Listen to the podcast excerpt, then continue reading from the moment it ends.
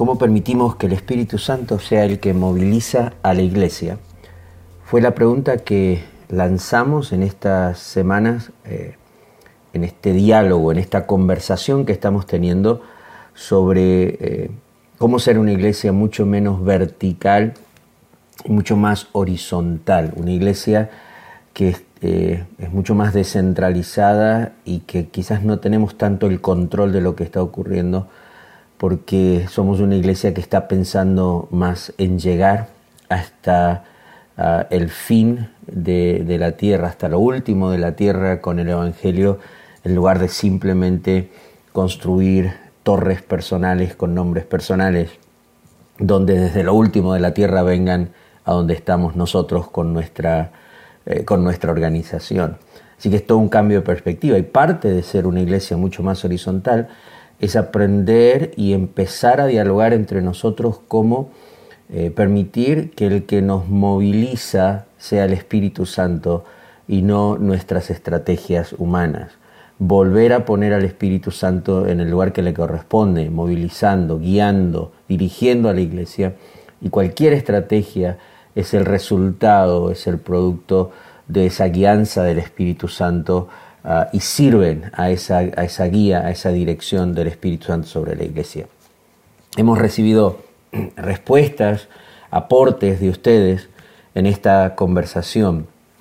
Ese aporte, esa respuesta, algunos ah, las, las, las, dejaron eh, con su voz en audio eh, el resto las dejó escritas, así que no voy a dar nombres porque em, sería como, como difícil eh, tener los nombres de todos, pero sí quiero rescatar las cuatro cosas que me parece a mí que han sido las más relevantes de cómo permitimos en este tiempo eh, que la iglesia sea movilizada por el Espíritu Santo.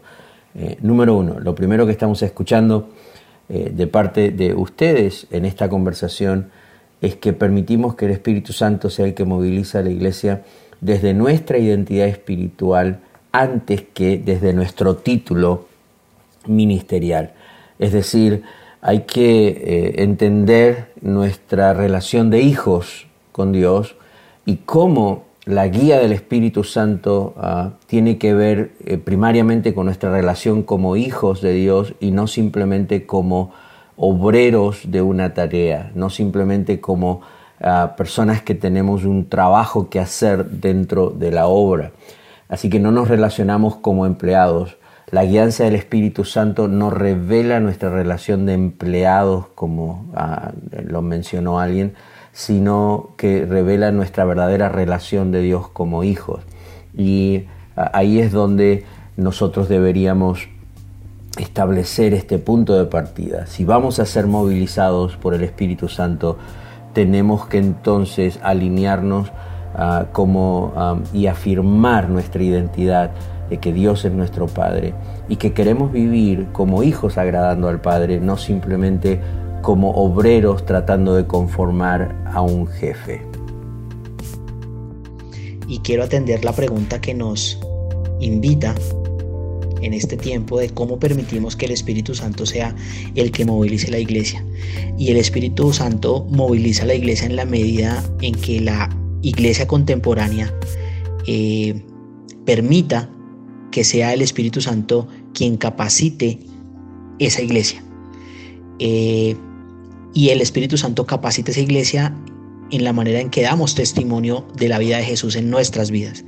Es por ello que en la era del Espíritu Santo debemos conocer su presencia en nosotros, en que Él mora en nosotros, en que Él es un regalo permanente, en que el Espíritu Santo es quien moviliza a la iglesia en la medida en que en este tiempo de crisis debemos tener una vida espiritual, es decir, una vida en el Espíritu Santo.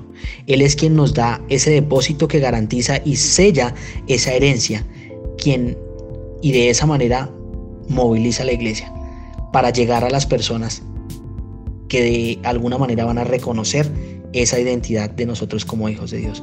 Hoy en día la iglesia debemos reconocer esa identidad que nos habla en el libro de Romanos, en el capítulo 8, en el verso 14 al 16, en donde somos hijos de Dios y en donde podemos ver esa verdadera relación de hijos de Dios.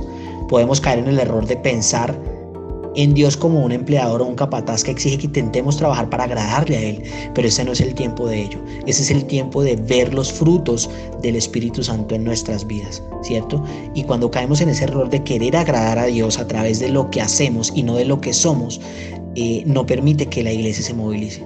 Nuestra relación con Dios, nuestra relación con el Padre, convierte en miedo en hacernos felices, siguiendo unas reglas espirituales que nos que se deben convertir en ese deber de hijos de Dios que permiten la movilización de la iglesia. En segundo lugar, ah, somos movilizados por el Espíritu Santo y es lo que estamos escuchando de, de cada uno de ustedes, desde la práctica de disciplinas espirituales, antes que desde la búsqueda de experiencias espirituales. Y este me parece un punto bastante destacable porque a veces queremos la guianza del Espíritu Santo a través de experiencias espirituales. Entonces buscamos esos momentos, esas experiencias, o hasta a veces las provocamos porque necesitamos algún tipo de experiencia que nos haga sentir diferente. Pero como nos comentaban algunos de ustedes, la importancia de orar y meditar para que entonces nuestros pareceres sobre ciertas cosas estén abrazados por el Espíritu Santo y sea realmente Dios el que nos da a conocer su corazón. Creo que aquí hay un elemento fundamental si vamos a ser movilizados por el Espíritu Santo. No tenemos que ir a buscar experiencias espirituales, tenemos como iglesia que encontrar la forma de, eh, de establecer cómo van a ser nuestras disciplinas espirituales, es decir, esos ejercicios espirituales como la oración, como la reflexión, como la lectura de la palabra, como la alabanza, como el silencio, eh, como la lectura reflexiva de la escritura, eh, aquellas eh, prácticas, disciplinas espirituales que nos rinden, que nos someten, que nos ponen en ese espacio espiritual donde el Espíritu Santo tiene acceso a nuestra mente, a nuestra voluntad, a nuestros sentimientos, a nuestro corazón directamente y entonces puede revelar el corazón de Dios eh, a nuestras vidas para lo que estamos viviendo o para lo que necesitamos hacer. En tercer lugar, eh, estamos escuchando que somos movilizados eh, como iglesia por el Espíritu Santo desde la unidad del Espíritu antes que ah, desde la unidad simplemente de una organización o institucional. Eh, Efesios eh, capítulo 4, eh, verso 3 habla de buscar y de trabajar y de ser intencionales en la unidad del Espíritu. Y luego Efesios 4.13 nos habla que esa unidad del Espíritu, que es la misma palabra que, se usa en el verso 3, y que significa básicamente estar de acuerdo. La palabra unidad aquí en Efesios en el texto original en griego significa ponernos de acuerdo. Eh, habla de la unidad de la fe, eh, ponernos de acuerdo en nuestra fe. Creo que este es un punto eh, importante y creo que esto ah, nos da como ah, un punto que quizá en el futuro o un elemento, un tópico que necesitamos como que profundizar un poquito más como iglesia. Porque ¿qué significa realmente para nosotros la unidad en el espíritu? Ah, antes que simplemente estar unidos organizacionalmente. Bueno, partiendo del, texto de Efesios, tiene todo que ver, eh, como algunos de ustedes lo mencionaban, tiene todo que ver con la unidad de nuestra fe, con lo que realmente creemos. El Espíritu Santo ha venido a revelarnos a Jesús y la persona de Jesús y la obra de Jesús. Entonces, eh, ¿cómo, cómo es que esa unidad del Espíritu nos alinea a nosotros con nuestra fe y no solamente con elementos ah, institucionales u organizacionales de la familia de iglesia donde pertenecemos? Y por último, eh, estamos escuchando de parte de ustedes que somos movilizados como iglesias por el Espíritu Santo cuando empezamos a conocer al Espíritu Santo desde la palabra antes que simplemente estar hablando del Espíritu Santo. Este es otro punto que, que se, se ha marcado fuerte en la conversación. A veces hablamos mucho del Espíritu Santo, pero no hemos tomado el tiempo de ir a la Escritura y conocer realmente lo que la Escritura dice del Espíritu Santo. ¿Quién es el Espíritu Santo? cuál es la obra del Espíritu Santo y cómo es que el Espíritu Santo ah, se relaciona con nosotros, los hijos de Dios, ah, y la obra de Dios en este tiempo.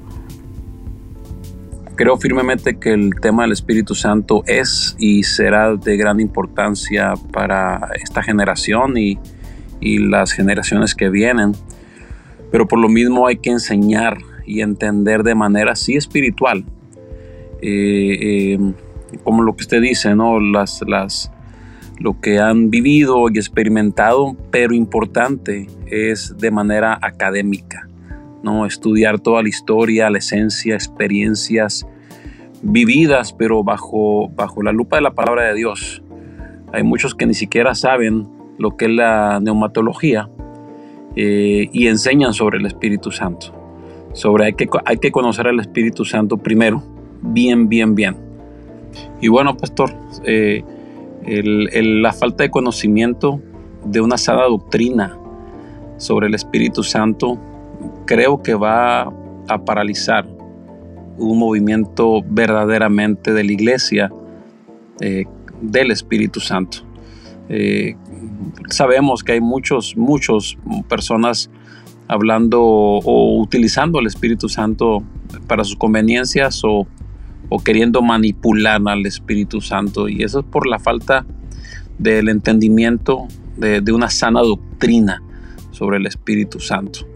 Entonces, eh, yo creo que el, el conocerlo, eh, práctica, teórica, eh, pero con una sana doctrina, pastor, eso es muy, muy importante para poder permitir que, que entonces él, él, sea el que movilice a, a, esta iglesia que usted está hablando. y ojalá lo podamos hacer. Quiero terminar este episodio de, de esta conversación que estamos teniendo sobre cómo ser una iglesia menos vertical y más horizontal eh, permitiendo que el Espíritu Santo sea el que moviliza a la iglesia, eh, celebrando las historias que estamos escuchando de cómo eh, varios de ustedes están siendo guiados en este momento, han sido motivados a través de este diálogo, pero también guiados por el Espíritu Santo para hacer la obra del Señor en estos días. como nos cuenta uno de nuestros amigos que, ha estado en este diálogo ya por varias semanas, eh, como fue guiado hacia el sur por el Espíritu Santo. Bendiciones, mi hermano amado. Así es como el Espíritu Santo me dio entendimiento para ministrar recién a unas personas en México. En oración y escuchar previos podcasts nació el deseo de ser usado por nuestro Señor. Estudié su palabra y hubo confirmaciones de varias fuentes entendí el propósito de mi viaje durante junio 25 al 29 hacia el sur. Conecté con dos hermanos y un pastor para compartir palabras del Señor con ellos. Confirmaron que todos les hacía sentido y lo recibieron con oración al final. Hubo testimonios que me compartieron de maravillas que sucedieron antes que llegara con ellos. Creo que sería muy edificante que testimonios como este y otros sean compartidos con estudiantes y líderes. También que hubiera un interés de buscar y escucharlos. A todos quiero darle gracias por, ah, por ser parte de esta conversación. En los próximos ah, dos episodios eh, tendremos dos invitados muy especiales porque vamos a hablar de cómo ser una iglesia eh, mucho más horizontal, pensando seriamente en cómo, cómo, se, cómo comenzar, cómo plantar, cómo sembrar iglesias en nuestras comunidades que realmente tienen un corazón hacia afuera, que son iglesias enfocadas en la gran comisión y que desde el principio, desde que esas comunidades de fe se forman, están netamente enfocados en hacer discípulos de Jesús, seguidores de Jesús, preparando a cada persona que es un discípulo de Jesús para que sean ministros en su vida diaria y como iglesia verse como una red movilizada por el Espíritu Santo, multiplicando comunidades de fe a lo largo y a lo ancho de, ah, de, este mundo ah, y, de las naciones. Así que bueno, Gracias por ser parte de este diálogo, gracias por ser parte de Conexión Pastoral eh, y gracias por animarte a conversar con nosotros sobre un tema que al menos yo personalmente y, varios de ustedes me lo han comunicado, creo tan relevante. ¿Cómo podemos empezar a ser una iglesia menos vertical, mucho más horizontal, para ser una iglesia mucho más relevante, mucho más presente? O, vuelvo a decir, eh, quizás lo más importante es para hacer eh, que Jesús eh, sea mucho más presente, esté mucho más presente y sea un Jesús real, relevante, que, que, nuestras comunidades puedan experimentar. Esto es Conexión Pastoral y quien les habla, Daniel Prieto.